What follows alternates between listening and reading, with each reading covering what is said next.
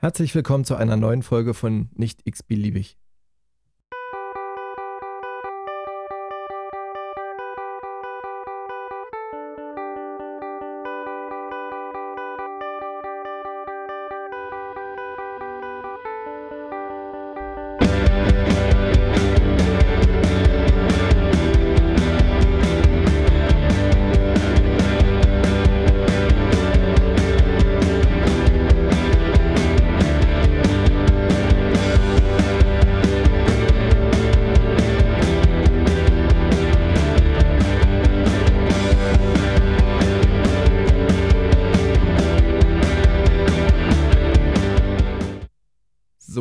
Willkommen zurück äh, zu deiner neuen Lieblings-Podcast-Folge von Nicht x-beliebig. Mein Name ist Christian. Ähm, wie in den letzten Folgen schon äh, versprochen, habe ich heute meinen ersten Interviewpartner dabei. Ähm, sozusagen eine Auszubildende in der großen Gesundheits- und Krankenpflege, die jetzt ja nicht mehr so heißt, äh, aber das werden wir gleich näher erfahren. Ich schalte jetzt mal die Mona dazu. Hallo Mona, herzlich willkommen. Hallo, schön, dass ich dabei sein kann. Ja, magst du dich vielleicht einmal ganz kurz vorstellen, was, was du gerade machst und wie alt du bist? Und ähm, ja, also ich bin Mona. Ich mache jetzt seit ähm, Herbst 20 ähm, die Ausbildung in der generalistischen Krankenpflege und beginne jetzt ab dem 1. Oktober 2022 mein drittes Ausbildungsjahr. Ähm, genau, und ich bin 21 Jahre alt. Okay, und wie, wie genau bist du überhaupt darauf gekommen, eine Ausbildung in der Pflege zu machen? Ähm, ich habe ähm, während der 10. Klasse schon überlegt, ob ich eine Ausbildung beginnen sollte. Da war das Pflege aber, glaube ich, noch kein Thema. Ähm, und ich habe dann aber doch mein Abi gemacht, weil es für mich halt der einfachere Weg war. Ich musste mich nicht weiter irgendwie kümmern oder bewerben. Und dann habe ich gedacht, na komm, dann mache ich noch das Abi hinten dran. Und da habe ich irgendwie viel überlegt, ähm, was ich machen soll. Ich hatte überlegt, ob ich ähm, Politikwissenschaften studieren soll, weil es mich irgendwie auch privat sehr interessiert. Und ähm, ja, irgendwie in der Familie habe ich viele ähm, Leute, die in der Pflege arbeiten und es hat mich irgendwie ja doch immer schon sehr interessiert und vielleicht war da dann der Punkt, wo ich gedacht habe, naja, Pflegeausbildung ne, ist eine, auf jeden Fall ein sicherer Job und ähm, die Erzählung fand ich schon immer spannend. Warum nicht das? So. Und das, has, das hat dich nicht abgeschreckt? Also, wenn ich überlegen würde, ich hätte Leute in der, in der Familie gehabt, die mir erzählt hätten, wie das aktuell abläuft in der Pflege, da hätte ich einen Teufel getan, aber nicht eine Ausbildung in der Pflege angefangen. Ähm, ich weiß nicht, ich glaube, dadurch, dass das äh, auch in meinem engeren Familienkreis immer Thema war, ne, weil bestimmte Sachen nimmt man ja doch mit nach Hause oder erzählt man zu Hause, ähm, hat das immer schon so dazugehört. Also es war ein, nicht so, dass es mich abgeschreckt hat, wo ich dachte, oh, mh, hm, große bunten Körperflüssigkeiten, das kann ich mir gar nicht vorstellen, sondern ich dachte mal, auch Mensch, spannend. Also es ist ähm, auch nicht so ekelbehaftet gewesen. Also es wurde zu Hause relativ neutral darüber gesprochen und das hat es für mich irgendwie so ein bisschen ja, interessant gemacht und mich halt nicht abgeschreckt. Ne? Und ähm, natürlich erzählt man so über prekäre Situationen in der Pflege, erzählt man ja auch nicht vor seinen Kindern oder Geschwistern. Ähm, das ist ja eher was, was man eher Leuten erzählt, die irgendwie größer sind. Und ähm, also die auch, die auch in der Pflege arbeiten, oder? Genau, und also wenn, wenn jetzt jemand, weiß ich nicht, wenn jetzt mein Partner irgendwie nach Hause kommen würde und würde mir erzählen, boah, Alter, heute ist richtig scheiße gewesen ähm, auf Arbeit, dann ist das ja was anderes, als wenn man das einem Kind erzählen würde und ja. sagen würde, boah, du, ich habe heute 32 Betten und ich war alleine mit, mit einer anderen Pflegekraft und wir haben irgendwie versucht, dass halt keiner stirbt. Das erzählt man ja so nicht Kindern gegenüber. So, und dadurch, ähm, ja, war das für mich auch nicht so negativ behaftet, würde ich sagen.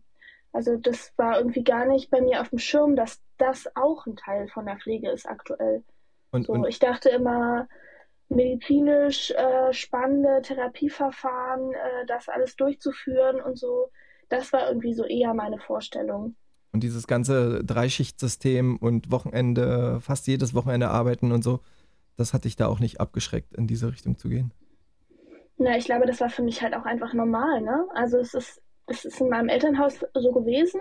und das ne, war ja genau so. Ähm, ne, jedes Wochenende arbeiten, äh, viel Nachtdienst, viel Spätdienst. Und es hat für mich einfach so zum Leben halt dazugehört. Ne? Also natürlich habe ich meine Eltern dann dadurch weniger gesehen, weil ich einen ganz anderen Biorhythmus hatte. Aber ähm, ja, also für mich war das jetzt nichts, was so komisch ist oder anders als mein eigentliches Leben, weil es war ja schon vorher so. Ich kannte das ja schon vorher. Okay. Und jetzt in den zwei Jahren hast du aber auch schon so ein bisschen Einblick äh, bekommen können in den, sagen wir mal, Schichtalltag in der Pflege. Ja. Okay. Also ich habe jetzt, ähm, man darf erst nach der Hälfte der Ausbildung mit den Nachtdiensten anfangen. Deswegen habe ich jetzt auch erst, ich glaube, drei Nachtdienste gemacht bisher. Ähm, und Früh- und Spätdienst habe ich ähm, ja direkt von Anfang der Ausbildung gemacht. Also in meinem ersten Einsatz hatte ich, glaube ich, zwei Spätdienste in zwölf Wochen.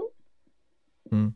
Also da war das schon, schon noch so, dass da irgendwie der, ähm, ja, der Frühdienst im Vordergrund stand. Wahrscheinlich aber auch erstmal, um für eine neue Auszubildende eine Grundlage zu schaffen. Was sind die generellen Aufgaben in einem Dienst, ne, um da so ein bisschen ähm, Routine reinzubekommen. Und es war auch eine Spezialstation mit einem speziellen Fachbereich, wo auch im Spätdienst nicht viel passiert ist. Also die Spätdienste, die ich dann da hatte, waren, da bin ich um 20 Uhr nach Hause gegangen, weil die gesagt haben, naja, es ist jetzt nichts mehr zu tun, wir sitzen hier jetzt nur noch die Zeit ab, es gibt keine, keine Tätigkeiten mehr. So.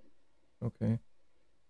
Na gut, das ist natürlich, das ist natürlich dann für, für einen Auszubildenden auch nichts, wenn er im, im Spät- oder im Nachtdienst halt auch nichts lernt. Ne? Also, aber ich will nochmal zurück, äh, also du hast dich äh, dann entschieden, eine Ausbildung in der Pflege zu machen und äh, dann gibt es ja seit 2020 die Generalistik, in der man halt wählen kann, in welche Richtung die Pflegeausbildung halt geht. Ähm, wie, wie war da da deine Einschätzung oder warum hast du dich dann für die ich sage jetzt mal, große Krankenpflege entschieden und nicht für die Kinderkrankenpflege oder die, die Altenpflege? Oder hast du dich da überhaupt schon entschieden? Ähm, also ich glaube, ich hätte mich dann nicht so richtig entschieden. Ich hatte, ich habe eine Bewerbung abgeschickt während meines Abiturs noch. Ähm, da hatte ich mich vorher informiert, was es da für Kriterien äh, gibt. Ich musste ein Pflegepraktikum vorher machen. Das habe ich auch in dem gleichen Haus gemacht, in dem ich äh, jetzt meine Ausbildung mache. Und ähm, ja, dann habe ich diese Bewerbung dort abgeschickt. Die haben mich auch zum Vorstellungsgespräch eingeladen. Und ähm, der Hauptpraxisanleiter, der dieses ähm, ja, Bewerbungsverfahren da geleitet hat und auch die Bewerbungsgespräche geführt hat, erinnerte sich auch noch an mich von dem Pflegepraktikum und ähm, ja, hat äh, dann so ein paar Fragen gestellt und dann haben sie, weiß ich nicht, zwei Stunden später angerufen und gesagt, dass ich die die Ausbildungsstelle habe. So, und dadurch habe ich auch mich nirgendwo anders beworben und ähm, habe äh, ja direkt eine Perspektive quasi gehabt nach dem Abi. Das war ja alles noch während meiner Abiturphase. Und, und so, während Corona, wenn ich jetzt richtig gerechnet habe, auch. Ja. Genau, also äh, das müsste irgendwie März 2020 bis Mai 2020 war dieser Prozess von ich gebe die Bewerbung ab bis ähm, ich habe dieses Bewerbungsgespräch, das war gerade in dieser ersten Corona-Welle, wo irgendwie auch noch nicht ganz, also nichts war irgendwie klar. Äh, es gab auch noch keine wirklichen Tests und so. Und ähm, das war alles irgendwie super ungewiss. Und ähm, tatsächlich habe ich auch eigentlich noch gedacht, ich bewerbe mich auf die ähm, Gesundheits- und Krankenpflege. Und erst beim Ausbildungsvertrag unterschreiben, das war irgendwie zwei Monate, bevor die Ausbildung dann losging, ähm, stellte sich halt heraus, dass äh, das gar nicht mehr die Gesundheits- und Krankenpflege ist, sondern die ähm, generalistische Pflegeausbildung. Also dass sich die, die Berufsbezeichnung dann halt auch geändert hat. Zur genau, und auch das Ausbildungsverfahren, wie das funktioniert in der Ausbildung. Okay, haben die da irgendwie nochmal, haben die da nochmal Stellung zu genommen und die das nochmal irgendwie erörtert, dass sich da jetzt was geändert hat oder war das dann dir erst später in der Schule bewusst? Das war mir dann erst später in der Schule bewusst. Also ich hatte auf meine Bewerbung noch geschrieben, ähm, Gesundheits- und Krankenpflegerin. Ähm, und in dem April, in dem dieser Bewerbungsverfahren war, ist dieser erste Ausbildungsgang gestartet, quasi von der Generalistik. Mhm. Ähm, also ich hätte mir schon, glaube ich, jetzt retrospektiv gewünscht, dass ähm, das auch mal jemand gesagt hätte, so bei dem Bewerbungsverfahren. Gesagt hätte, ey, sag mal, aber, ne, und auch in dem Pflegepraktikum hatte ich ja schon mit dem Hauptpraxisanleiter gesprochen. Auch da wäre ja schon mal eine Möglichkeit gewesen zu sagen, so, ey, aber äh, das hat sich geändert. So. Na gut, aber hat das jetzt große Auswirkungen gehabt, außer, außer dann vielleicht das, was, wo wir noch später drauf kommen, wie, wie das Lernen in der Schule abläuft oder wie, wie die generelle Berufsbezeichnung dann am Abschluss der Ausbildung ist? Also das hätte jetzt nichts an deiner, an deinem, an deiner Auswahl, wo und in welcher Form du deine Ausbildung machst, geändert. Also Genau, ich hätte wahrscheinlich ähm, nochmal genau darüber nachgedacht, so, ob ich das wirklich will. Weil es ist ja schon so, dass sich auch zum Beispiel die Einsatzzeiträume stark geändert haben und auch die Einsatzorte geändert haben. Ähm, was, ja, also, wo ich glaube ich schon nochmal drüber nachgedacht hätte, weil es doch nochmal ganz anders ist, als äh, ich mir das vorher vorgestellt hatte, so in der Ausbildung. Okay, was hast du dir genau vorgestellt? Naja, ich hatte so ein paar Erfahrungsberichte von, von Leuten in meinem Umfeld, die halt irgendwie in der Gesundheits- und Krankenpflege Pflege ihre Ausbildung gemacht haben. Ähm, und die hatten natürlich von verschiedenen Einsatzbereichen erzählt. Ne? Also, dass man zum Beispiel in der Chirurgie ist, dass man im OP einen Einsatz hat, dass man vielleicht auch in der Anästhesie nochmal einen Einsatz hat, äh, Psychiatrie und vor allem halt viel, wenn man in einem Krankenhaus die Ausbildung macht, in diesem Krankenhaus ist und die Einsätze macht. Und das war natürlich dann ein großer Schock, als man diesen Einsatzplan gesehen hat. Und es sind ähm, zweimal sechs Wochen Langzeitpflege, stationäre Langzeitpflege im Altenheim und zweimal sechs Wochen ähm, ambulante Pflege äh, in der Altenpflege. Und das ist natürlich wirklich lang. Also bei mir war das jetzt das komplette zweite Ausbildungsjahr war ich nur in externen Einsätzen in der Altenpflege eingesetzt. Ähm, und das war für mich, glaube ich, damals schon echt ein Schock, das zu sehen, weil ich so dachte, boah, krass, ich habe ja eigentlich mich auf diese Gesundheits- und Krankenpflege beworben und bin jetzt irgendwie hier in diese Generalistik reingerutscht und sehe mich jetzt hier konfrontiert, sechs Monate in der Altenpflege zu arbeiten, ähm, was früher halt irgendwie drei Wochen gewesen wären. So. Ja, also wollte gerade sagen, in meiner Ausbildung war halt die Altenpflege auch ein Teil, auch die Hauskrankenpflege war ein Teil der Ausbildung, aber ich glaube äh, limitiert auf maximal vier bis sechs Wochen. Also mehr war das bei mir nicht. Also ich hatte, ich hatte so einen Demenz, äh, Wohndemenz-Einsatz für eine Woche, der eigentlich nichts mit Pflege zu tun hatte und war dann halt in der Hauskrankenpflege noch in, im, im äh, in der Versorgung. Also ich habe da Wohnung geputzt und war einkaufen, was jetzt auch keinen wirklich medizinpflegerischen Hintergrund hatte.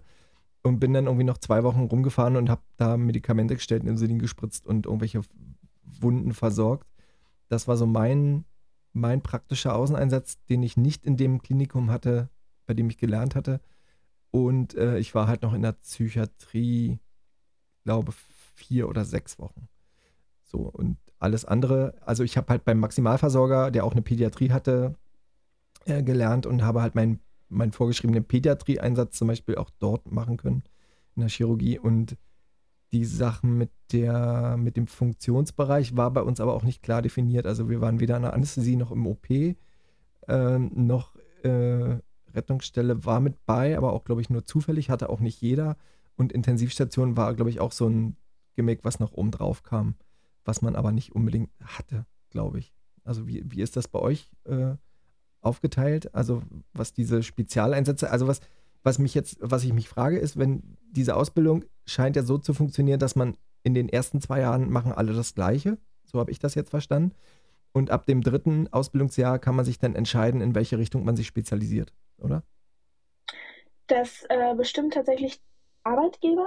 Also das ähm, bei mir war das zum Beispiel so beim Ausbildungsvertrag unterschreiben, ähm, genau, wurde das dann klar gemacht, ne? Hier im Ausbildungsvertrag steht, das ähm, wird nicht genauer definiert. Also ich bin jetzt nicht spezialisiert im letzten Ausbildungsjahr, sondern ich mache das weiter mit der Generalistik. Wenn man jetzt zum Beispiel einen Träger hat, der eine stationäre Altenpflege ist, ähm, wollen die natürlich auch, dass man da auch spezialisiert ist und dann steht es quasi im Ausbildungsvertrag und man unterschreibt es. Ähm, genauso jetzt bei einer Kinderklinik oder so, wenn man da bei so einem Träger ist, ähm, werden die das auch spezialisieren. Aber ich als Auszubildende kann mir nicht aussuchen, äh, in welchem Fachbereich ich da also es sei denn, du machst, mich Du bewirbst kann. dich in der Geriatrie oder in der Altenpflege, dann ist die Richtung klar, oder? Also genau. Also das, ähm, das hängt die, an deinem Träger, also hängt mit deinem Träger zusammen, bei dem du die Ausbildung machst. Genau. Okay. Und ähm, aber in, in deinem Klassen, in der Klassenkonstellation, in der du jetzt da bist, ähm, sind aber alle drei Richtungen vorhanden.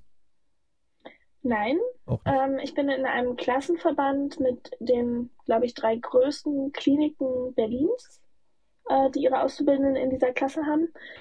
Und wir sind alle von der Generalistik.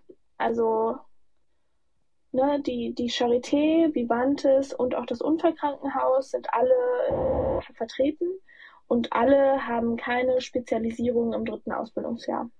Also das heißt dann, die machen nur große Krankenpflege.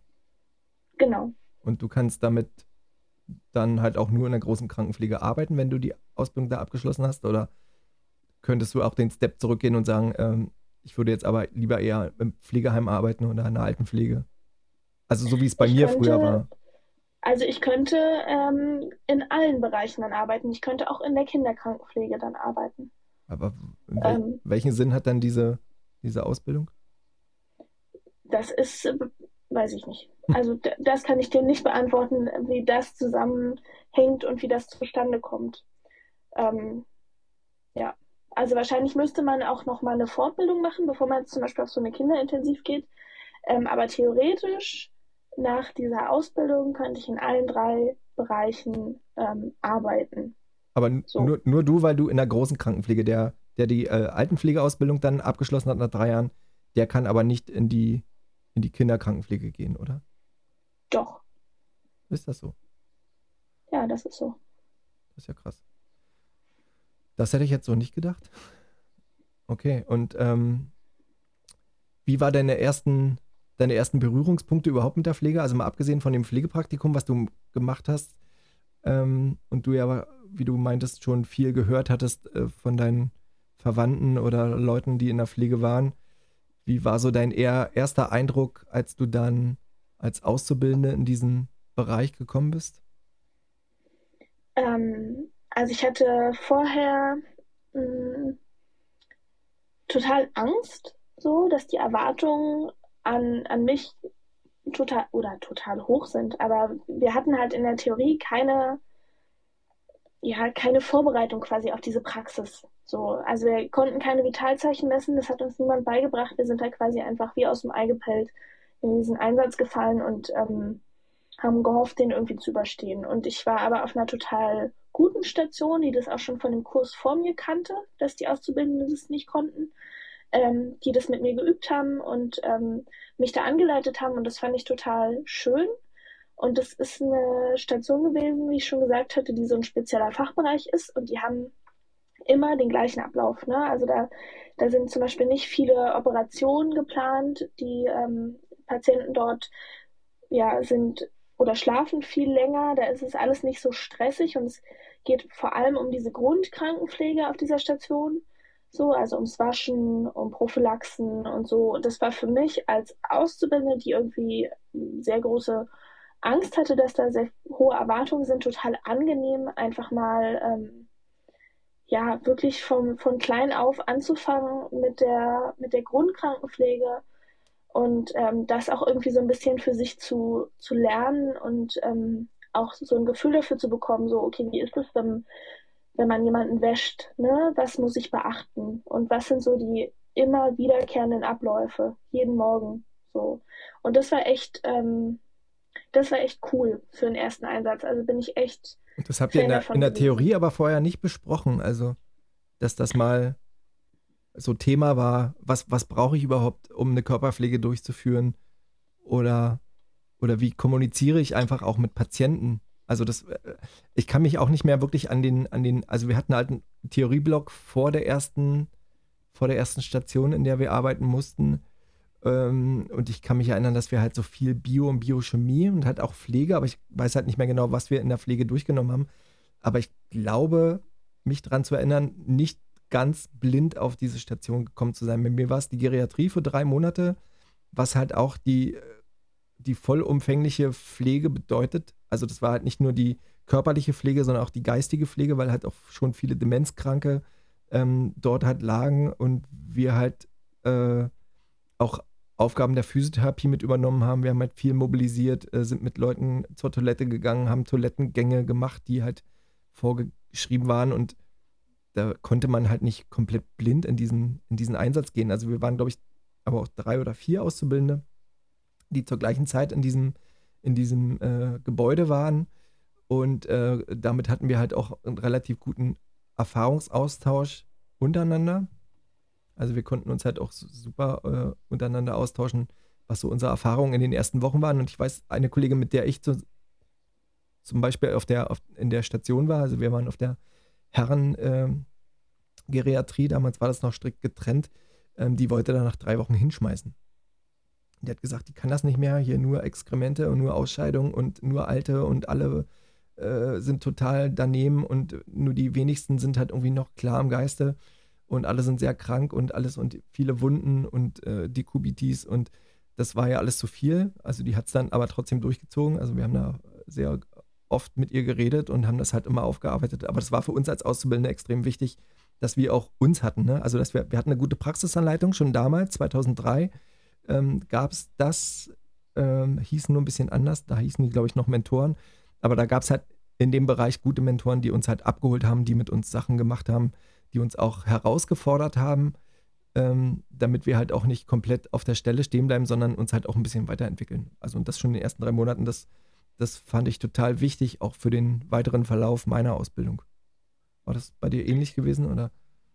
Ja, also ich hatte eine sehr, sehr gute Praxisanleiterin, äh, die in diesem ersten Einsatz für mich zuständig war und es war echt richtig toll. So, also die hat sich hier wirklich Mühe gegeben und diese, diese Station war spezialisiert auf Rückenmarksverletzungen und oder ist sie immer noch. Ähm, und da geht es ja auch viel um, um Ausscheidungen, ne? Verstopfung, Obstipation, vor allem durch die vielen Betäubungsmittel, aber auch diese Harnausscheidung, ne? Dass man keinen Dauerkatheter mehr hat, sondern einmal kathetert und so. Und da habe ich äh, durch eine total tolle Praxisanleitung halt irgendwie vor Ende meines Probehalbjahres gelernt, wie man Leute kathetert. So, und das war einfach so, gegeben. Und das fand ich total toll, dass es dafür halt die, die personellen Kapazitäten gab, aber auch die Zeitkapazitäten. Also auf der Station war ähm, total viel Personal, sodass es auch möglich war, ähm, sich die Zeit zu nehmen, mal einen Tag wirklich eine ausführliche Praxisanleitung zu machen. Und das ähm, ja, finde ich einfach total toll, wenn das funktioniert, weil das äh, ist für Auszubildende, glaube ich, auch einfach ganz, ganz wichtig, vor allem was so spezielle Stationen angeht, ne, die halt nicht nur eine allgemeine Unfallchirurgie sind. So. Hm. Weil ja. die ja bestimmte Ansprüche haben an, an ihre Pflege für den Patienten, weil die Krankheitsbilder einfach so herausragend, herausstechend sind. So. Äh, ja, also generell sollte das ja eigentlich jede Station natürlich haben, aber in so einem speziellen Bereich ist es natürlich, glaube ich, noch mehr oder noch wichtiger, genügend Personal zu haben. Und das in der heutigen Zeit ist ja das, was der an den zwei Jahren Ausbildung jetzt auch gemerkt haben, äh, extrem schwierig, überhaupt noch einen Bereich zu finden, wo du erstmal ausreichend Personal hast und wenn du dann halt noch gutes, ausreichendes Personal hast, ist es umso besser. Ähm, ähm, und dann halt auch noch die, die neuen Auszubildenden oder die, die neuen Pflegekräfte, die dann, also bei dir in einem Jahr, dann vielleicht dazu, dazu stoßen, ähm, halt auch gut auf den Weg gebracht zu haben, mit denen in drei Jahren halt genug Wissen vermittelt zu haben, um dann äh, nicht in den ersten Wochen oder Monaten direkt hinzuschmeißen, weil man denkt, man ist halt komplett überfordert mit der Situation. Also das war halt bei mir, ich bin halt direkt nach der Ausbildung ähm, in ein Demenzwohnheim äh, gekommen, weil ich, weil ich tatsächlich nichts anderes bekommen hatte. Ich habe halt aber auch ein bisschen gesucht, nur in meinem extrem wohn nahen Wohngebiet und äh, hatte alles so 20 bis 30 Minuten Entfernung mit dem Auto war für mich jetzt überhaupt ähm, in Frage gekommen. Und da gab es halt wirklich nur Rückantworten von diesem einen Pflegeheim. Das war auch zum Glück öffentlicher Dienst, deswegen war es nicht ganz so schlecht bezahlt, aber ähm, wirklich gelockt hatte mich die 1 zu 6 Pflege in dem Bereich.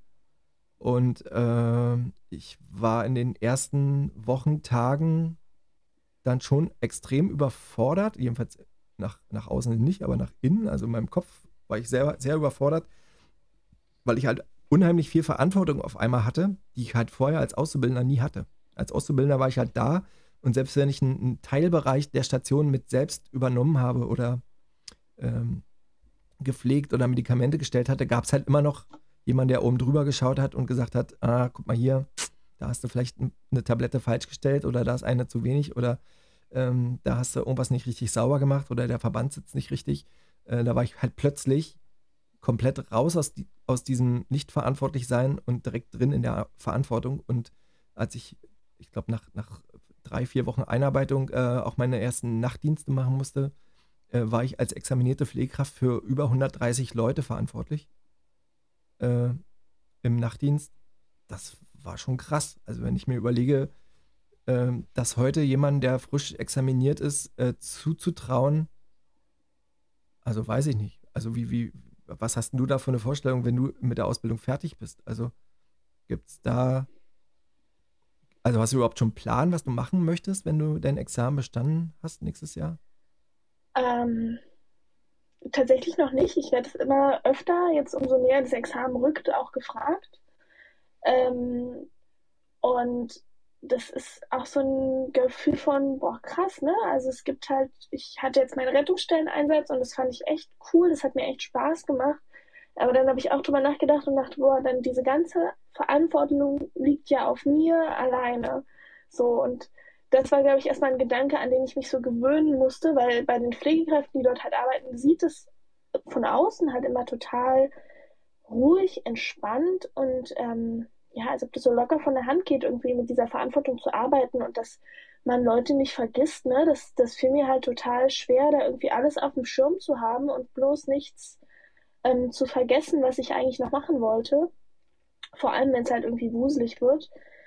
Ähm, da dachte ich auch schon immer so, boah, tja, also eigentlich hätte ich da wahrscheinlich total Spaß zu arbeiten, aber ich muss erst mal gucken, ob ich mir dieser Verantwortung überhaupt bewusst werden kann, irgendwie frisch nach dem Examen und ob ich nicht vielleicht eher lieber wo anfange, wo es entspannter ist und dann irgendwann nochmal in so einen Bereich wechsle, der ein bisschen aufregender ist.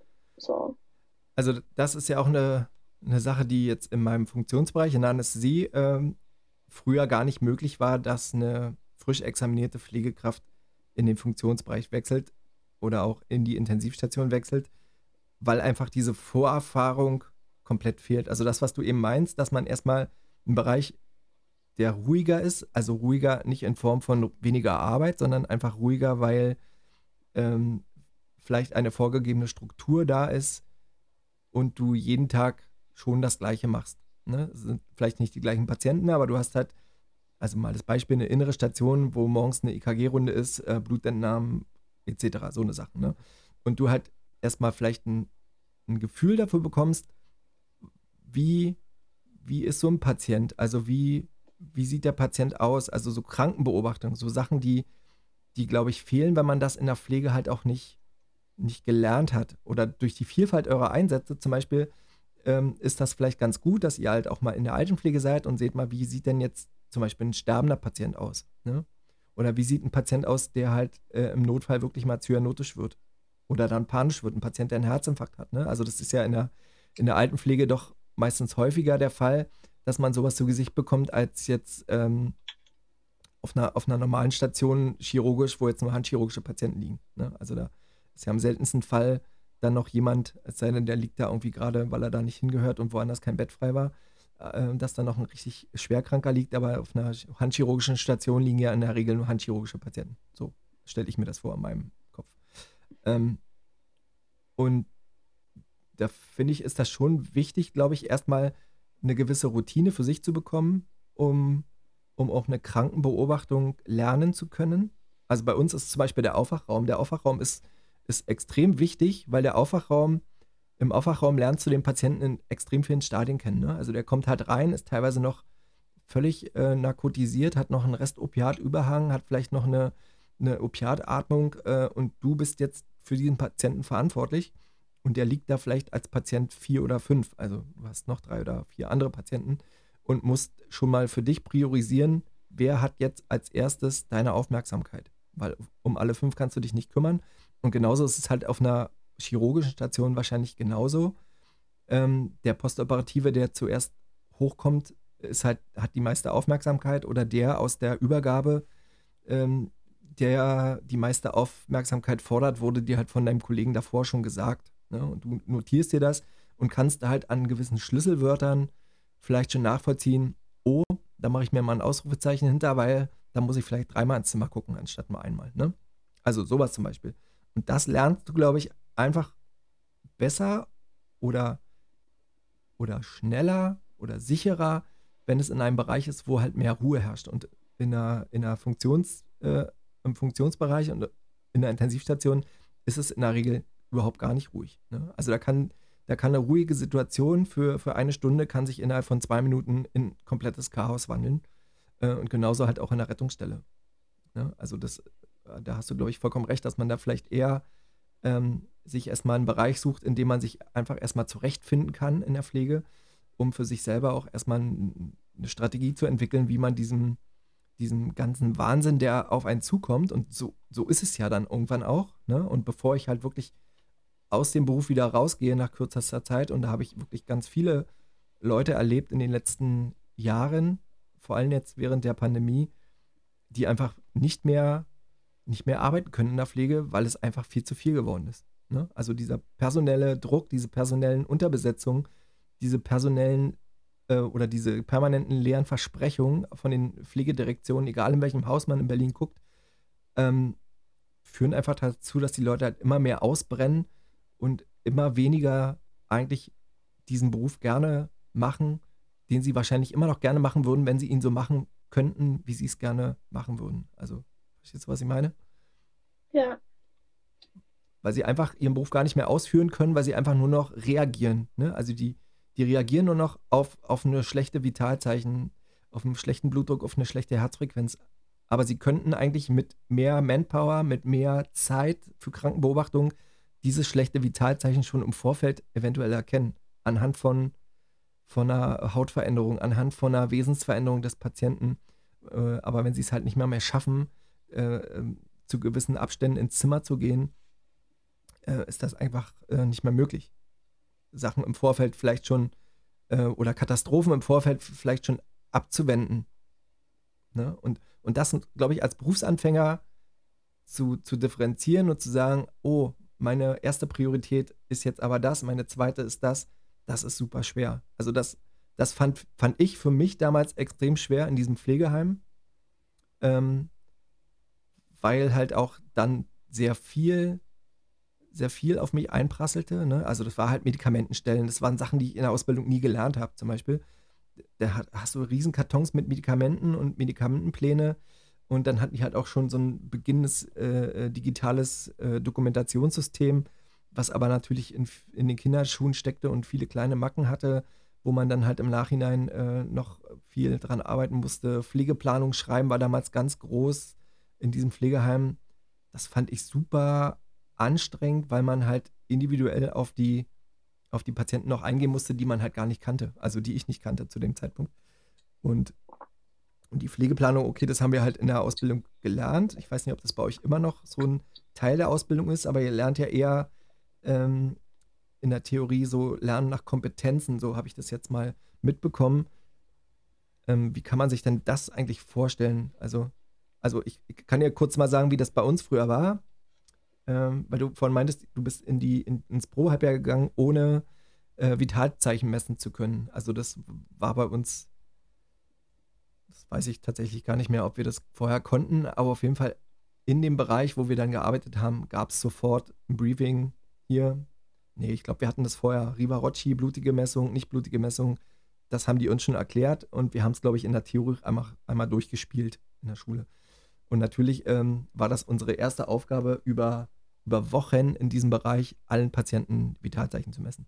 Wirklich. Also das war, ähm, so, das war eigentlich die ersten zwei Wochen, glaube ich, haben wir das jeden Tag gemacht. Früh, Mittag, Nachmittag nochmal. Und ähm, in der Schule war das dann so, dass wir den Blutdruck hatten und dann aber auch dazu, also den Blutdruck, das Messverfahren des Blutdrucks und dann auch später nochmal das Herz komplett durchgenommen. Herz gehörte dann auch die, das Ge Gefäßsystem dazu, Aufbau der Gefäße, Funktion des Herzens und er Erkrankung des Herzens. Ne? Und dann war Herz abgeschlossen. Aber so ist das jetzt nicht mehr, oder? Nee, tatsächlich nicht. Also ähm, das ist alles so ein bisschen zerstückelt. Wir hatten zum Beispiel im zweiten Theorieblock einen großen, eine große curriculare Einheit zum Thema PAVK, also peripherale Verschlusskrankheit. Und daraus wurde dann quasi das Gefäßsystem abgeleitet. Und wir haben aber erst im dritten Theorieblock dann das Herz und die Anatomie des Herzens quasi ähm, gehabt im Unterricht. Also es ist total zerstückelt und du musst es dir halt selber zusammensetzen. Und vor allem ähm, diese ganzen Erkrankungen und anatomischen Sachen, die kommen immer mal wieder stückchenweise auf und ähm, werden dann verbunden mit verschiedenen Kompetenzen. So, also dann, wir hatten jetzt im letzten halben Jahr eine curriculare Einheit zum Thema Niere, die war ziemlich groß und da ging es halt dann um den Nierenaufbau, dann ging es um die um die ähm, Symptome, die Patienten haben, die so ein chronisches Nierenversagen haben, aber auch die Therapieverfahren, ne? wie funktioniert eine Dialyse. Und das ähm, ist dann quasi eher aufgesplittet äh, nach dieser Richtung von, okay, was muss ich als Pflegekraft eigentlich können? Und mehr als das kriegen wir theoretisch auch nicht beigebracht. Also wenn wir Nachfragen dazu haben, gibt es auch total tolle Lehrkräfte, die uns das dann äh, beantworten können oder die da nochmal Materialien zu raussuchen. Aber theoretisch nach diesem Stundenplan ist das nicht eingeplant, ähm, dass, dass es mehr Wissen gibt als das, was Pflegekräfte theoretisch zur Anwendung brauchen. Ne? Aber ähm, wie du meintest mit der, mit der Blutdruckmessung, was ist eine blutige Messung, was ist eine nicht blutige Messung, sowas hatten wir zum Beispiel nicht. Also wir haben uns ein Video angeschaut von einem unserer Träger, ähm, die, was sie gedreht hatten als Probevideo, wo die Lehrkräfte selber gesagt haben, naja, das ist eigentlich irgendwie nicht so gut. Äh, und da gibt es ja auch einige Fehler und das macht man eigentlich heute so nicht mehr. Und das war es dann. Also mehr als das gab es nicht. So. Das ist ja nett. Also das Video ist eigentlich falsch, aber äh, guckt es euch trotzdem an. Und äh, ja. vergesst einfach wieder, was in dem Video war, weil es ist sowieso falsch. Aber um die Zeit zu überbrücken, guckt euch das Video an. Ähm, ja. Also, also da gab es irgendwie keine Blutdruckmanschette, die man mal gezeigt hat und gesagt hat, so, und dann legt man es an oder misst man vielleicht an den anderen Mitschülern oder so. Sowas gab es nicht. Ja, so. okay, aber also sowas, also ich weiß nicht, ob das jetzt wirklich äh, die Regel ist oder ob das jetzt nur speziell in dem, in der, in der äh, Schule ist, wo du jetzt deine Ausbildung machst, aber sowas würde ich mir halt wünschen. Also das gehört für mich dazu. Ne? Also ich meine, ich habe ja auch schon erzählt, ich betreue halt auch Auszubildende, die zwar eine andere Ausbildung genießen als du, also die haben ein eine, eine Anästhesie-technische Assistentenausbildung, aber ich glaube halt, dass der, dieser, dieser Anatomie-Teil, der gehört schon auch dazu und die müssen halt, glaube ich, auch schon in dieser Richtung viel wissen und ähm, ich glaube, wir fertig ausgebildeten äh, setzen einfach viele zu viele Sachen voraus. Also, wenn ich halt mal ret retrospektiv gucke in meiner Ausbildung, viele Sachen, die ich später im Intensivbereich gebraucht habe oder, oder anwenden hätte müssen, habe ich in der Ausbildung im Leben nicht gemerkt oder gelernt oder gesehen oder überhaupt mal gezeigt bekommen. Ne? Also wir hatten, glaube ich, wenn es hochkommt, vielleicht so einen halben Tag Intensivmedizin äh, und Beatmung. Also das, das war wirklich nur 0,01 Prozent der Ausbildung, wo wir im, über Intensivbereich gesprochen haben. Und äh, da kann ich halt überhaupt nichts mit in den Intensivbereich nehmen. Ne? Also ich bin halt nach diesem Pflegeheim-Einsatz, äh, da war ich, glaube ich, zehn, äh, zehn Monate, glaube ich, bin danach in die Geriatrie für 13 Monate gewechselt und von der Geriatrie direkt auf eine, in einen Intensivbereich ähm, gewechselt, weil es einfach näher mein Zuhause war und ich dann halt nochmal den Arbeitgeber gewechselt habe und äh, bin jetzt seit 15 Jahren äh, in diesem Haus und habe davon elf Jahre Intensivstation gearbeitet und diese elf Jahre Intensivstation, die ersten zwei Jahre war ich völlig blind. Also ich habe nichts gewusst. Ich habe mir wirklich alles vom Urschleim an anlesen müssen.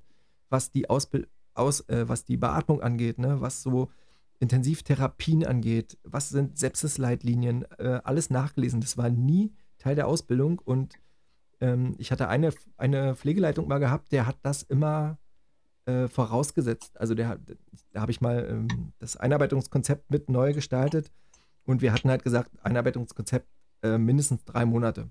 Ist überhaupt nicht realisierbar, aber wir haben es halt erstmal grob veranschlagt, mindestens drei Monate Einarbeitung, damit danach der Kollege, die Kollegin im Bereich wirklich funktionieren kann und ich die alleine loslassen kann und die keine Angst hat, der Patient keine Angst hat und ich, der andere keine Angst hat, der die Schichtleitung zum Beispiel hat, damit da jemand äh, irgendwas Schlimmes passiert und damit die vernünftig und sicher arbeiten können.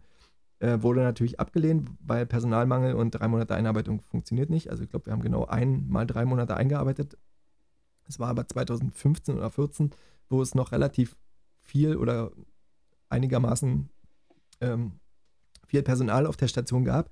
Ähm, aber wenn ich das Beispiel Tubus-Lagewechsel nehme, das war eine Voraussetzung, die er vorausgesetzt hat. Dass, dass man Beatmung äh, versteht und anwenden kann und auch Parat Beatmungsparameter ändern kann und dass man einen Tubus-Lagerwechsel machen kann, weil es Teil der Ausbildung ist. Und da haben eben alle gesagt, nein, das ist auf gar keinen Fall Teil der Ausbildung. Aber äh, sowas habt ihr ja wahrscheinlich dann auch überhaupt nicht besprochen. Also kommt ja jetzt noch ein Jahr, vielleicht kommt es ja jetzt noch, aber also äh, es wäre schön, wenn es noch kommen würde. Wir hatten einen äh, Theorieblock, wo es viel um so Atmung ging und Anatomie der Lunge. Ähm, und da gab es also eine halbe Stunde, hat da unser Lehrer angeschnitten, dass es sowas wie Heimsauerstoff gibt. Und äh, wie so ein Sauerstoffzugang äh, im Krankenhaus, im Patientenzimmer aussieht. Das war das, was er zu Beatmung äh, mhm da gemacht hat. Und dann habe ich eine Frage gestellt und die konnte er nicht beantworten. Und er hat gesagt, nee, also wenn du irgendwann mal auf einer Intensivstation arbeiten solltest, dann gibt es das auf jeden Fall in der Einarbeitung. So, und ähm, ich war jetzt total happy, weil ich in der, in der Rettungsstelle ganz viel im Schockraum mit war und ähm, dort total viel ähm, ja, über so Beatmungstechniken erfahren habe. Ne? Also was gibt es für verschiedene Beatmungen? Ne? Wann braucht der Patient einen Tubus? Äh, wann reicht eine Maskenbeatmung mit Bebeuteln? Oder wann musst du die an diese großen äh, Oxylogen anschließen? Und so. Also das sind so verschiedene Sachen, die ich dann aus meiner Praxiserfahrung her weiß. Aber ich weiß zum Beispiel auch, dass viele meiner Mitschüler gar nicht in eine Rettungsstelle kommen weil die Häuser teilweise auch so groß sind und so viele Auszubildende haben, dass sie das gar nicht schaffen, all diese Auszubildende in die Rettungsstellen zu schicken oder ähm, in die Intensivstationen. Ne? Also die, wir haben echt, oder ich und meine anderen Auszubildenden bei unserem Träger haben echt Glück, dass wir alle auch gleichzeitig auf die Intensivstation kommen und teilweise auch zusammen ähm, auf die Intensivstation kommen. Also ich glaube, es sind immer Zweierpärchen, die auf die Intensivstation gehen. Und ähm, das ist, glaube ich, ganz cool, um sich da auch einfach auszutauschen, ne? weil uns halt wirklich einfach die Theorie fehlt. So richtig, richtig krass die Theorie fehlt. Ja. Aber das, das würde ja die, also das würde ja das nachher, äh, was wir vorhin besprochen haben, dass, dass halt nach der Ausbildung man halt eigentlich äh, überhaupt noch nicht so weit ist, um in diesem Bereich überhaupt arbeiten zu können. Aber aufgrund der, der wirklich massiven Mitarbeiter äh, oder der wenigen Mitarbeiter auf den Stationen dass halt äh, völlig normal ist, dass halt auch frisch Examinierte halt in den Intensivbereich gehen. Ne? Also, und das ist dann halt wirklich, also das ist ja für den, für den Kollegen, der dann neu kommt, so ein maximaler Stress in diesem Bereich, äh, viel zu kurz eingearbeitet zu werden. Und äh, die Gefahr, dass der halt schnell ausbrennt, die ist ja, äh, keine Ahnung, hundertmal höher, als es schon bei mir damals war. Und bei mir war es halt schon krass. Ne? Also das ist halt so mein Empfinden. Also das ist die Angst, die ich halt habe, äh, jeden neuen Kollegen, der kommt. Also jetzt bei uns in der Anästhesie ist das tatsächlich ein bisschen anders, weil bei uns haben die neuen Mitarbeiter garantiert erstmal sechs bis zehn Monate nur Frühdienst. Ne? Also die machen halt wirklich nur den Regeldienst. Die fangen wirklich leichte Seele. Äh, ersten Wochen halt auch noch mit dem zweiten an der Hand, wo zwei Mann in einer Einleitung äh, und später dann halt in den Spezialbereichen und in den Spezialsälen äh, haben die auch nochmal mehrere Tage mit jemandem zusammen und dann halt sind die halt immer unter Beobachtung. Also da ist halt immer irgendjemand da, der drauf guckt. Das ist ja anders als, als in einem Intensivzimmer, wo, wo du als Pflegekraft alleine bist.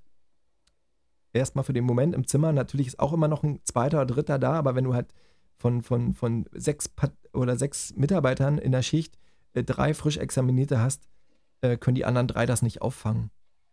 Ne? Also verstehst du, was ich meine? Das, ja. das ist halt extrem schwer, also für alle Beteiligten, für die älteren Kollegen, die die Aufsicht sozusagen haben auf die, über die neuen Kollegen und für die neuen Kollegen ist das halt auch schwer, ähm, sich da durchzusetzen. Und dann, äh, wie ich in der zweiten Folge ja so diese verschiedenen Charaktere beschrieben habe, äh, die, die verschiedenen Generationen beschrieben habe, ist dann halt auch nochmal schwierig, wenn diese Generationen untereinander dann in dieser Schicht sind, äh, sich auch zu verstehen. Also das, das kommt ja dann noch dazu, erschwerend, dass dann Patienten, äh, Quatsch, dass äh, Kollegen oder Mitarbeiter ähm, sich teilweise halt äh, überhaupt nicht verstehen, weil sie halt irgendwie 30 Jahre auseinander sind. Ne? Also das kann ja halt auch manchmal, nicht immer, es gibt halt auch total tolle Teams, wo das dann funktioniert und wahrscheinlich braucht das manchmal auch einfach Zeit. Ähm, aber aus meiner Erfahrung kommt dann halt, ähm, kommen viele Sachen halt auch nicht gut an. Ne? Viele Charakterzüge Züge der, der neuen Generation kommen halt bei den alten Generationen nicht gut an. Die alten sind, die können nicht gut drauf eingehen auf manche Sachen und äh, dann liegt halt irgendwie ein Wort quer nicht ausgesprochen in der Luft und das kann halt die ganze Situation zum Kippen bringen. Und äh, schon hat man dann irgendwann keine Lust mehr auf Arbeit zu gehen. Also das habe ich so halt auch schon erlebt, ne? wo es einfach nur, nur, nur solch, solch Kleinigkeiten waren, die dann das äh, ganze Teamgefüge auseinandergerissen haben ähm, weil irgendwie das Haus der Meinung war, wir müssen jetzt die Station komplett neu mischen und kippen mal die Hälfte der alten auf eine andere Station und kippen mal die Hälfte äh, ganz frisch examinierte rein und gucken mal, was passiert. Also, das ist halt dann, ja. Ja, also ich hatte auch ähm, auf der Station, wo ich meine praktische Zwischenprüfung gemacht habe, das war eine Station, die sich viel so mit HNO und MKG-Krankheitsbildern äh, auseinandergesetzt hat, also auch viele Patienten mit Trachealkanüle. Und ähm, da hatte ich einen Spätdienst mit einer frisch examinierten, nicht fertig eingearbeiteten Kollegin, einer Kollegin von einer anderen Station und ich auf 36 Betten im Spätdienst. Also drei, examinier drei Examinierte, eine Schülerin. Nee, zwei Examinierte. Ach, ach so, zwei Examinierte, eine Schülerin, okay. Eine gerade in der Einarbeitung und die andere von einer anderen Station. Und ähm, das war echt ein Dienst, wo ich dachte, boah, bin ich froh, dass ich hier heil rausgekommen bin und ich bin nur die Schülerin gewesen. Genau, das, das, so. das ist das, was ich meine. Wenn in einem Jahr bist du die frisch Examinierte, die schlecht eingearbeitet wurde. Und äh, hast du da Angst vor? Ähm, ich hoffe, dass ich das so gut einschätzen kann, ähm, auf welche Station ich gehe und auf welche Station ich arbeiten möchte, ähm, dass ich mir jemanden aussuche, der mich nicht ganz furchtbar einarbeitet, so und ähm, wo die Personalsituation nicht so furchtbar ist.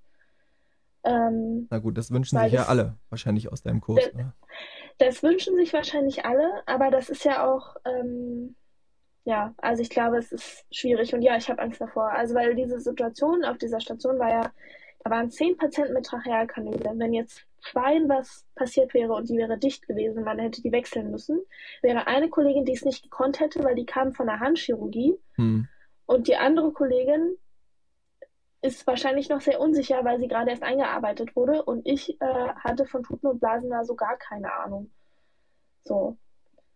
Und wenn da was passiert wäre, wären wir echt richtig am Arsch gewesen. So. Hm. Aber habt ihr das irgendwie angezeigt? Also in Form einer, einer Gefahrenanzeige? Ich glaube tatsächlich nicht. Also ich habe es nicht angezeigt. Ähm, aber die Station wurde dann auch kurz darauf, zwei Tage später, geschlossen, weil es dann der dritte Dienst war, der nur mit zwei Fachkräften äh, geleistet wurde. So. Hm ähm, in der Woche und dann hat die Leitung gesagt, okay, wir schließen hier die Station, hat es mit der Pflegedienstleitung besprochen. Was für mich natürlich doof war, weil ich sollte übers Wochenende, also das so, Wochenende, Prüfung, dann meine Prüfung eigentlich dort machen und musste die dann auf einer anderen Station machen, aber ja, ich habe es auch geschafft und ich war froh, dass ich nicht mehr unter so einer krass engen Personalsituation dort arbeiten musste. So, also es war echt schon ähm, ein krasser Stresstest. So. Ja.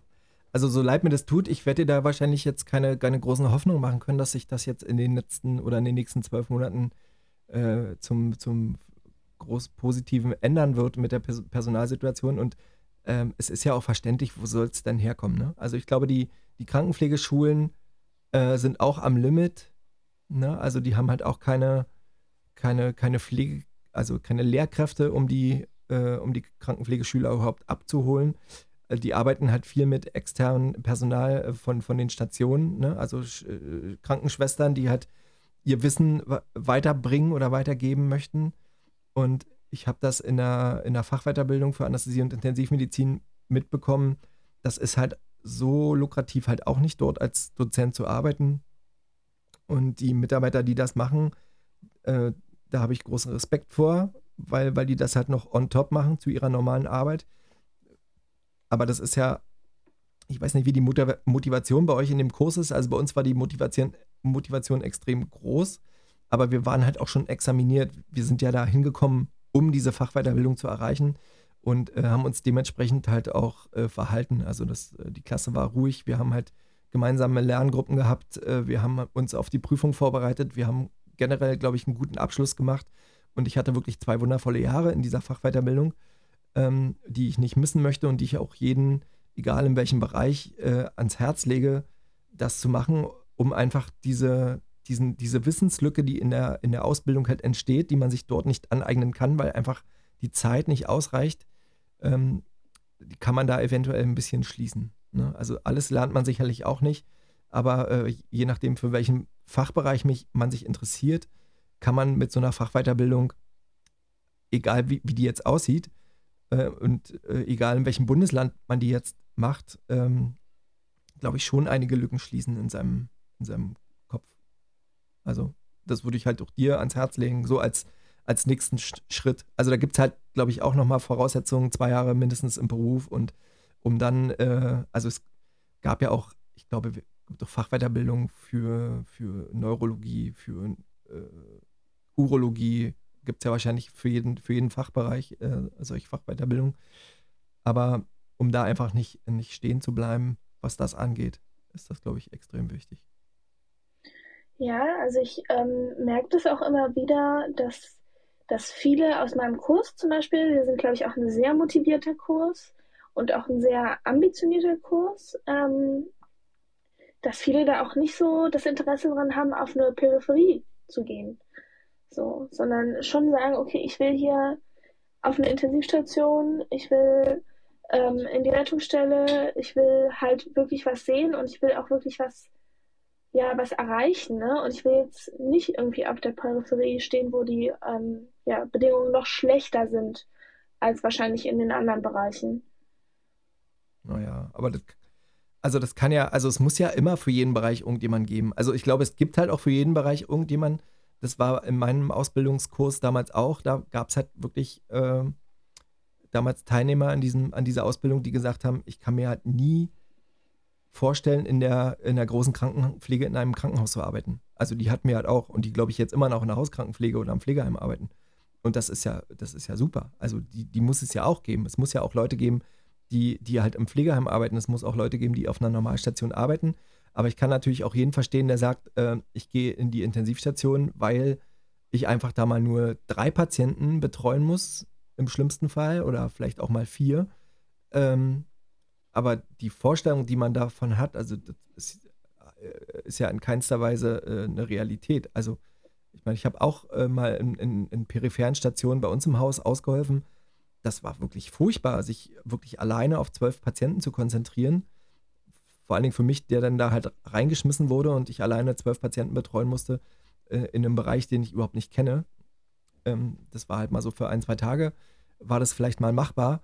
Ähm, aber nichtsdestotrotz, also ich kann mir das halt auch oder könnte mir das halt auch vorstellen. Natürlich jetzt mit der Fachweiterbildung habe ich mich jetzt schon eher festgelegt, in welche Richtung äh, meine berufliche Karriere gehen wird äh, die nächsten Jahre, aber ähm, trotzdem muss es halt auch Leute geben, die gerne in der Handchirurgie oder die gerne eine, auf einer unfallchirurgischen oder in einer inneren Station arbeiten ähm, und da halt einen guten Job machen. Also das. Äh, ja, ich glaube, es ist halt einfach nicht so, ähm, ja, nicht so, äh, wie sagt man denn? Also nicht so die besten Voraussetzungen, um die ganzen Leute dort auch hinzulocken, ne? Also weil du brauchst ja an sich für die Peripherie viel mehr Leute, weil du hast ja viel mehr periphere Stationen als Intensivstationen oder Fachbereiche.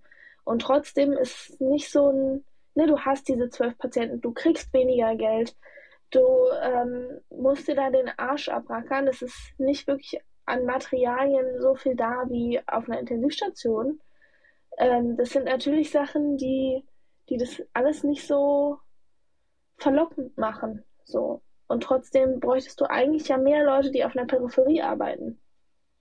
Ja. Naja, an Köpfe, also das könnte man mal speziell ausrechnen, aber ähm, na, wahrscheinlich ja eher nicht, weil, also reine Kopfzahlen eher nicht, weil du ja weniger Pflegekräfte auf mehr Patienten hast. Aber du hast ja mehr Patienten. Ja, aber du hast ja trotzdem also, vielleicht eine, eine 1 zu 8 oder 1 zu 10 Pflege. Ich bin mir jetzt da nicht sicher, wie groß der, der Pflegeschlüssel ist, aber wenn man allein mal rechnet, dass man äh, nur zwei, zwei äh, Leute im Spätdienst hat für dann 36 äh, Patienten, nehmen wir mal als Beispiel, obwohl zwei Leute natürlich viel zu wenig ist, aber ähm, selbst wenn man drei Leute im Spätdienst hat, für 36 Patienten hat man auf einer 12 Betten intensiv vielleicht nur fünf im Spätdienst, ne?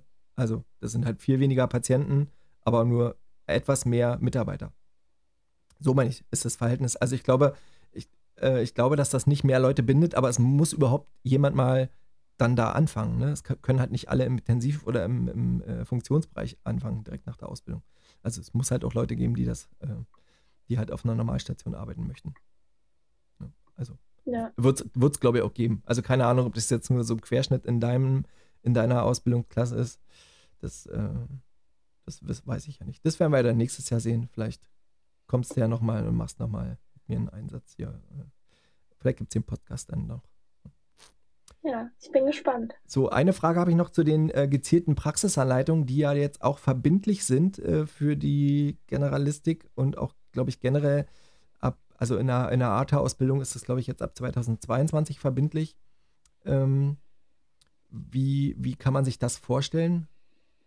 Eine gezielte Praxisanleitung? Also an sich ähm, gibt es quasi äh, in, auf den Einsatzzeitraum berechnete ähm, Tage, die dann auch eingetragen sind im Dienstplan als Praxisanleitung. Und meistens, wenn man, wenn man eine gute Praxisanleiterin, Praxisanleiter hat, äh, bereitet er sich darauf vor, stellt dann Fragen, ne, was wünschst du dir für eine Praxisanleitung, was interessiert dich hier speziell an, an unserer Station zum Beispiel, ähm, was möchtest du hier von uns lernen? Und dann gibt es halt bestimmte Themen. Also das kann zum Beispiel was total Theoretisches sein, dass man sich mit bestimmten anatomischen Gegebenheiten nochmal auseinandersetzt oder mit bestimmten Krankheitsbildern. Äh, man kann aber auch wie so ein Skills Lab quasi äh, mit den Praxisanleitern machen, je nachdem, in welchem Haus man ist und was man zur Verfügung hat. Ich habe, wie gesagt, zum Beispiel das äh, Dauerkatheter legen und das Einmalkatheter frisieren ähm, in der Praxisanleitung gelernt und durfte das auch dann äh, durchführen nach dieser Praxisanleitung alleine. Und ähm, das sind so das, was ich als ähm, Auszubildende bei uns im Haus, also in, dem, in meinem Träger quasi, ähm, ja, so mitbekommen habe. Es gibt natürlich auch ähm, Träger, die das nicht so umfassend machen und nicht so individuell auf den Auszubildenden bezogen. Also ich hatte in meinem Altenpflegeeinsatz, in der stationären Altenpflege zum Beispiel nicht wirklich Praxisanleitung, einfach weil die personellen Kapazitäten dafür gar nicht da waren. Ähm, in der ambulanten Altenpflege hatte ich quasi mit allen Auszubildenden aus deren Haus quasi Praxisanleitung zusammen. Und die hatte irgendwie fünf verschiedene Praxisanleitungsskripte, die sie mit den Auszubildenden durchgegangen ist. Und ähm, nur darauf hat sie sich quasi bezogen. Das heißt, wenn du jetzt, weiß ich nicht, zweimal nicht da warst, weil dein Einsatz zu Ende war und dann bist du nochmal da gewesen, hast du die gleichen ähm, Themen wieder gehabt. Also es war nicht so abwechslungsreich. Deswegen unterscheidet sich das halt je nachdem, wo man den Einsatz hat. Aber an sich ähm, habe ich auf jeden Fall schon sehr viel in Praxisanleitungen gelernt. Mhm. Okay. Ja, also ich hätte mir sowas gewünscht, also in meiner Ausbildung. Also bei uns war, äh, bei uns war das halt nicht vorgegeben. Also wir haben sowas ähnliches, das hieß halt nur anders auch schon gemacht, aber ähm, das, das war halt nicht so äh, vom, vom Senat. Also in Berlin ist es ja vom, Formular GESO äh, direkt vorgeschrieben, in welcher Prozentzahl äh, deiner Ausbildungszeit das stattzufinden hat. Ähm, ich glaube sogar die personelle Anzahl, wie viel Auszubildende gleichzeitig eine Praxisanleitung bekommen dürfen, ist, glaube ich, auch vorgeschrieben. Ähm, da können wir ja vielleicht mal eine einzelne Folge zu machen. Okay, Mona. Ähm, ich weiß, du hast morgen äh, Prüfung, musst noch ein bisschen lernen. Ähm, dann bedanke ich mich erstmal für deine, für deine Teilnahme. Ja, und vielen Dank, dir, dass ich hier teilnehmen durfte. Und ich wünsche dir alles Gute für deine Ausbildung und vielleicht hören wir uns ja danach nochmal, wa? Ja, Mach's danke gut. schön. Tschüss. Bis dann. Tschüss. Ja, eigentlich habe ich versucht, äh, die Podcast-Folgen auf 45 Minuten zu limitieren. Das ist mir leider wieder nicht geglückt. Äh, ich bin jetzt wieder über eine Stunde gekommen. Ähm, dann habe ich auch gemerkt, dass das mit der, mit der Musik am Ende gar nicht so einfach ist, weil ich diese Folgen äh, dann wirklich nur bei Spotify hochladen könnte. Und äh, alle anderen, die kein Spotify haben, ähm, sich diese Folgen halt nicht anhören könnten oder das halt schwieriger wäre. Deswegen habe ich mich jetzt auch ab der zweiten Folge da, dazu entschieden, äh, da keine Musik mehr hinterzupacken. Ich werde aber die Musik, die ich immer im Hinterkopf habe, äh, auf eine Spotify-Playlist packen, ähm, die ich dann aber auch irgendwann mal zur Verfügung stelle.